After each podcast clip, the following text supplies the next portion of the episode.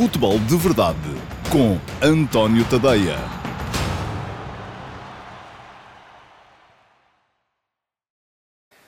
Olá, muito bom dia. Eu sou o António Tadeia e este é o Futebol de Verdade. Este é um momento que pode ser histórico ou não. É o primeiro Futebol de Verdade a ser feito diretamente do exterior e não estamos sequer uh, perto da nossa sede. Aliás, vou lançar-vos um desafio. Se alguém for capaz de adivinhar a localidade de Portugal em que estamos, uh, eu no fim vou uh, fazer menção à pessoa que acertou. aceito as vossas apostas, vamos lá, para tentarem adivinhar onde é que estamos neste momento. Muito bem. Futebol de verdade de hoje com vários temas, como sempre, e uh, à partida, três deles mais importantes. Aquilo que tem sido uh, o exercício do poder por parte da Liga de Clubes em Portugal, primeira questão. Segunda questão, um dia importante para o futebol brasileiro e para Jorge Jesus no futebol brasileiro, mas também uh, no rescaldo de um dia que foi bom para Scolari, bom e mau para Luís Filipe Scolari, e por fim ainda passar pela um, situação e pelos alvos de mercado do Futebol do Porto, não deixando no final de responder a uma das vossas perguntas, por isso mesmo não se esqueçam, enviem perguntas, coloquem-nas na, na caixa de comentários, porque no final vou responder a uma delas, selecionada pela equipa de produção. Arranquemos com a questão da, da Liga. Ora bem, hoje uh, o Jornal Record revelou que uh, o uh, Moreirense não tem ainda acordo para a venda dos direitos televisivos dos seus jogos para a próxima edição da Liga de Futebol. Ora bem, isto vem colocar em causa uma série de questões e a primeira delas é mesmo logo o VAR, porque se o Moreirense não chegar a acordo com nenhum dos operadores, aquilo que vai acontecer é que não vai haver recolha de imagens nas mesmas condições que têm os outros clubes e neste momento a Liga depende disso para uh, poder colocar em funcionamento uh, o, o, VAR, porque obviamente não é o próprio clube que vai fazer a recolha das suas imagens para as colocar uh, e fazer chegar à cidade do futebol onde está o VAR. Isto começa por ser uma chamada de atenção para aquilo que tem sido o vazio, que tem sido o exercício de poder por parte da Liga. Pedro Proença foi reeleito há, há pouco mais de um mês para mais quatro anos. Até aceito que os primeiros quatro anos uh, foram para tomar contacto com aquilo que era a realidade. A Liga estava muito depauperada, havia ali uma série de problemas a resolver. Eu cheguei a visitar a sede da Liga um, no, no, aqui há uns tempos e percebi de facto que isso era uma verdade, mas começa a ser a altura do Presidente da Liga começar de facto a exercer o poder que tem e que é muito. É um, é um Presidente que Esteve quatro anos, ao fim de quatro anos é reeleito, há aqui uma manifestação de confiança, um voto de confiança por parte dos, dos clubes e, portanto, se Pedro Proença acha, como eu acho, e ele acho que também acha, que os direitos televisivos têm que ser centralizados, já vai sendo a altura de ele começar a fazer valer os seus pontos de vista. Não serve uh, continuarmos a achar que ah, os clubes não querem, ou este clube não quer, ou aquele clube não quer. Não, a Liga não pode estar nas mãos a Liga, e quando digo Liga não é o organismo, é a Liga mesmo, o Campeonato Nacional de Futebol, não pode estar nas mãos das decisões que serão sempre arbitrárias, fruto do livre-arbítrio deste ou daquele clube. Imaginemos, imaginemos que o Moreirense decide, não, não, nós o que nós queremos mesmo é ter mais gente no estádio e, portanto, não vamos querer vender uh, o, o, os nossos jogos em casa a ninguém. Não há VAR. Como é, que, como é que fica a verdade desportiva nesse momento, não é? Portanto, seja por uh, uh, centralização, se, o que asseguraria logo à partida, e eu estou cansado já há anos que venho a dizer isto, que a centralização dos direitos televisivos é fundamental para que a distribuição da receita possa ser mais equitativa, possa ser mais equilibrada e dessa forma para que se aumente a competitividade do campeonato mas seja por centralização, seja uh, por, uh, continuando como estão neste momento, em que cada clube decide o que é que faz com, a sua, com, a sua, com os seus jogos em casa, a verdade é que a Liga tem de ter uma palavra a dizer neste aspecto. E, portanto, para a ter, tem de arriscar, tem de avançar, tem de assumir. Da mesma forma como já devia ter assumido relativamente a outra questão, que tem a ver com uh, as inscrições de, de, de, de jogadores e os empréstimos que vão sendo feitos. É verdade, e antes que me digam o contrário, é verdade que já foram dados passos nesse sentido. Houve uma limitação dos dos, empréstimos que cada clube pode fazer a um clube rival na mesma divisão. Para mim, no entanto, eu vou-vos dizer, não chega não chega,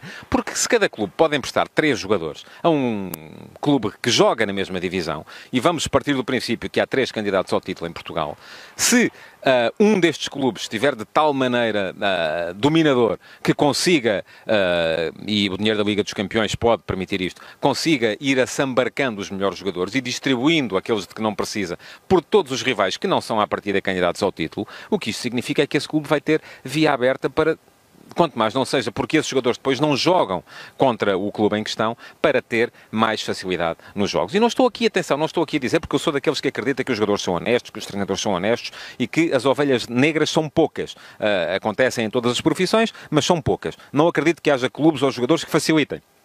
Acredito é que se aquilo que é o sistema, se aquilo que é a organização permite que um clube, ou dois, ou três, emprestem jogadores aos três de cada vez a todos os, os, os que jogam contra ele no campeonato, e se esses jogadores forem impedidos de o defrontar depois na, nas duas jornadas, nas duas vezes em que têm de se encontrar, aquilo que acontece inevitavelmente é que esse clube vai defrontar uma equipa mais fraca, porque não tem alguns jogadores a jogar contra eles. Portanto, também isto, aquilo que eu acho que devia acontecer, enfim, eu acredito que no limite, cada clube deveria ter, ver limitado o número de jogadores que tem sob contrato. Ninguém precisa de mais, além dos seus jogadores da formação, e é para jogarem lá, não é para andarem emprestados, ninguém precisa de ter mais do que 30, 35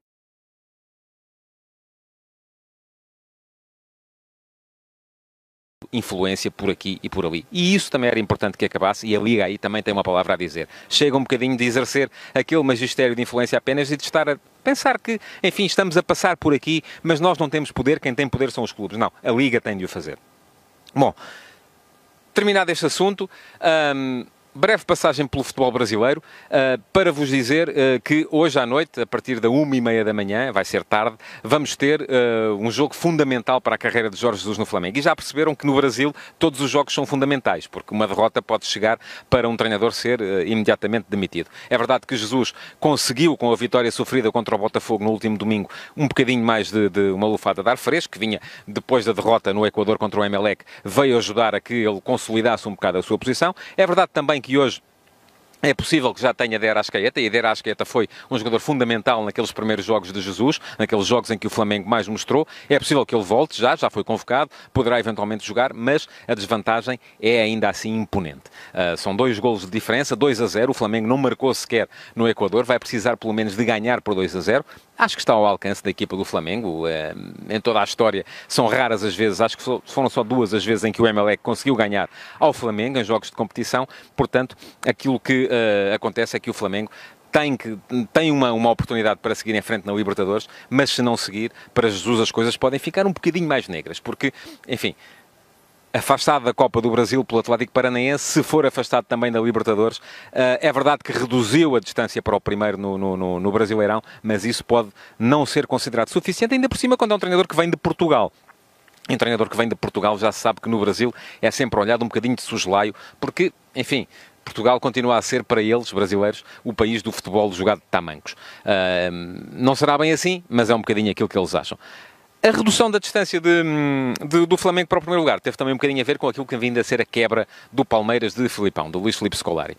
O Palmeiras ontem ganhou, 4 a 0, conseguiu uh, prosseguir também na Libertadores, mas no final Scolari teve um daqueles momentos enfim, eh, que às vezes eh, lhe aparecem, não é? No final, quando foi questionada acerca da possibilidade de poder vir a mudar a lista de inscritos na Libertadores, uma vez que se apurou, ele disse: Bom, eh, vamos ver, o avião pode cair, pode morrer toda a gente, e depois esta já seria uma piada de mau gosto, tendo em conta aquilo que aconteceu, por exemplo, com a Chapecoense ainda há bem pouco tempo, mas o que ele diz a seguir ainda é mais difícil de, de, de explicar.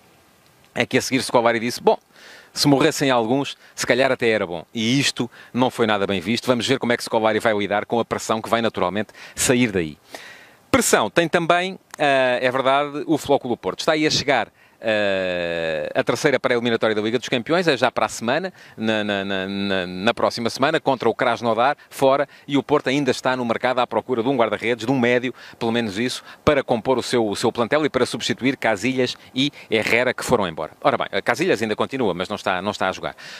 Um, os alvos foram identificados, uh, Marchesin e Uribe, são dois jogadores que me parecem de extraordinária qualidade. Marchesin é um guarda-redes muito ágil entre os postos, um guarda-redes forte, um guarda-redes experiente, com títulos ganhos, um guarda-redes que ainda por cima uh, vem com certeza com vontade de se impor na Europa. Agora, não vai ter duas coisas que Casilhas teve à chegada. Primeiro, o efeito marketing, aquele efeito de uh, chegar e chamar ao Dragão um, a imprensa do todo o mundo, isso não, isso não garante, porque na verdade é que na Europa pouca gente sabe quem é Marchesin, e depois não vai ter também a facilidade de chegar a um balneário onde também alguns colegas não saberão bem quem ele é, e impor a sua lei. Aí, essa uh, capacidade de liderança de balneário, vamos lá, Sérgio Conceição vai ter que encontrar noutro sítio. Quanto a Uribe, é um jogador muito parecido com o Héctor Herrera. É um jogador que uh, tem uma área de, de, de, de influência muito grande, joga praticamente de área a área, é aquilo que se chama, na verdade, um, box-to-box, que tem golo, embora tenha visto reduzido na última edição do Campeonato Mexicano em grande parte a sua eficácia de finalização, uh, mas também ele é possível que chegue à Europa e precise de algum tempo de adaptação. Veremos se chegam a tempo de jogar contra o Krasnodar, acho duvidoso, mas e se chegarem, uh, veremos também se depois, quanto tempo é que eles vão levar a impor a sua lei no futebol do Futebol Clube Porto. Futebol de Verdade, em direto de segunda a sexta-feira, às 12h30, no Facebook de António Tadeia.